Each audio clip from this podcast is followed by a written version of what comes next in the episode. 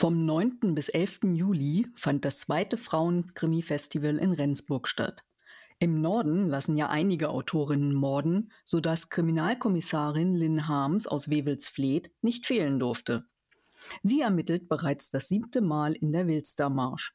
Womit wir noch rechnen dürfen und einiges mehr habe ich direkt mal gefragt. Hallo Heike Denzau. Ja, hallo, einen wunderschönen guten Tag. Lynn Harms löst bereits ihren siebten Fall. Hattest du bereits zu Beginn eine lange Serie geplant? Ha, für die Frage gibt es ein klares Nein. Hätte ich geahnt, dass daraus eine Serie wird, dann hätte ich Lins Beziehung zu Henrik viel langsamer angehen lassen. Aber da ich nun mal romantikverseucht bin, war es mir einfach wichtig, dass die beiden sich am Ende des Buches kriegen. Und wie formen sich eigentlich neue Ideen für deine Krimis und wie entsteht dann das Buch?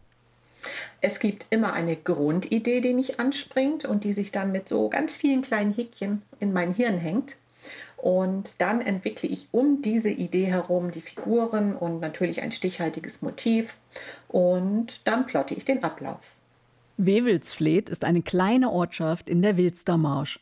Wie kommt man in Gegenden, wo jeder jeden kennt, auf die Idee, dass Mörder unerkannt bleiben? Nun, ich komme nicht auf die Idee, einen Mörder unerkannt zu lassen. Meine Kommissarin Lynn Harms und ihr K1, die sind genauso tough wie ihre realen Kollegen. Und da bleibt kaum ein Mord ungeklärt, glücklicherweise. Und wie wohnt es sich überhaupt an Plätzen, wo du Psychopathen und Mörder rumlaufen lässt? da wohnt es sich tatsächlich ganz wunderbar. Ich liebe meine Heimat. Die Marsch und die Stör und die Elbe. Und die Psychopathen und Mörder, die sind ja glücklicherweise im Buchdeckel gefangen. Wie ist das eigentlich für dich als Autorin, wenn du literarisch das Messer in einen Menschen rammst? Gab es dazu mal eine Recherche, wie sich das anfühlt? Puh, da gab es zum Glück keine Recherche am eigenen Leib. Aber ich habe natürlich schon Schmerz erfahren, auch krassen Schmerz. Ich habe zwei Kinder geboren und da kann man schon das Empfinden umwandeln und in die entsprechenden Worte kleiden. Das ist mein Job, die richtigen Worte zu finden.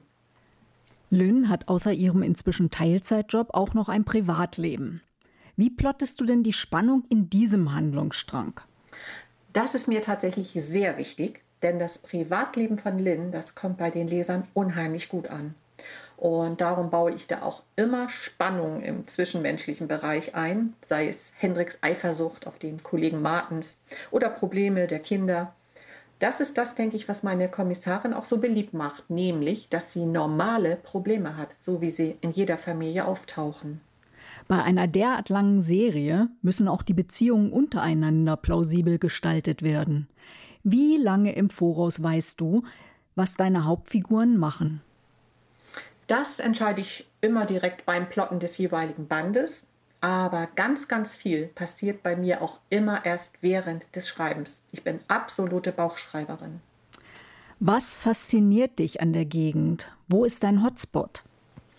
Einen richtigen Hotspot, den gibt es eher nicht. Ich gehe landschaftlich auf den Krimi bezogen gern dahin, wo es einsam und eindrucksvoll ist und wo die Stimmung auch für die Lesenden gut nachvollziehbar ist und rüberkommt.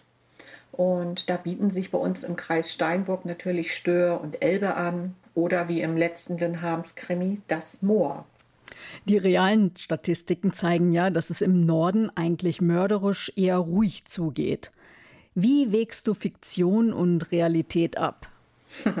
Nun, die Lesenden sind klug. Die wissen ganz genau, dass ein Krimi die Realität immer nur schwach widerspiegelt. Und da drücken sie dann auch, genau wie bei den TV-Krimis, gerne mal ein Auge zu.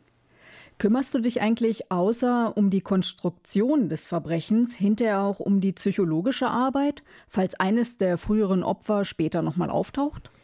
Bisher ist keines meiner überlebenden Opfer wieder aufgetaucht, glaube ich zumindest. Ein paar Bücher sind es ja mittlerweile schon. Und kannst du uns schon irgendetwas über deine nächsten Projekte berichten? Ja, über weitere Projekte spreche ich natürlich gern.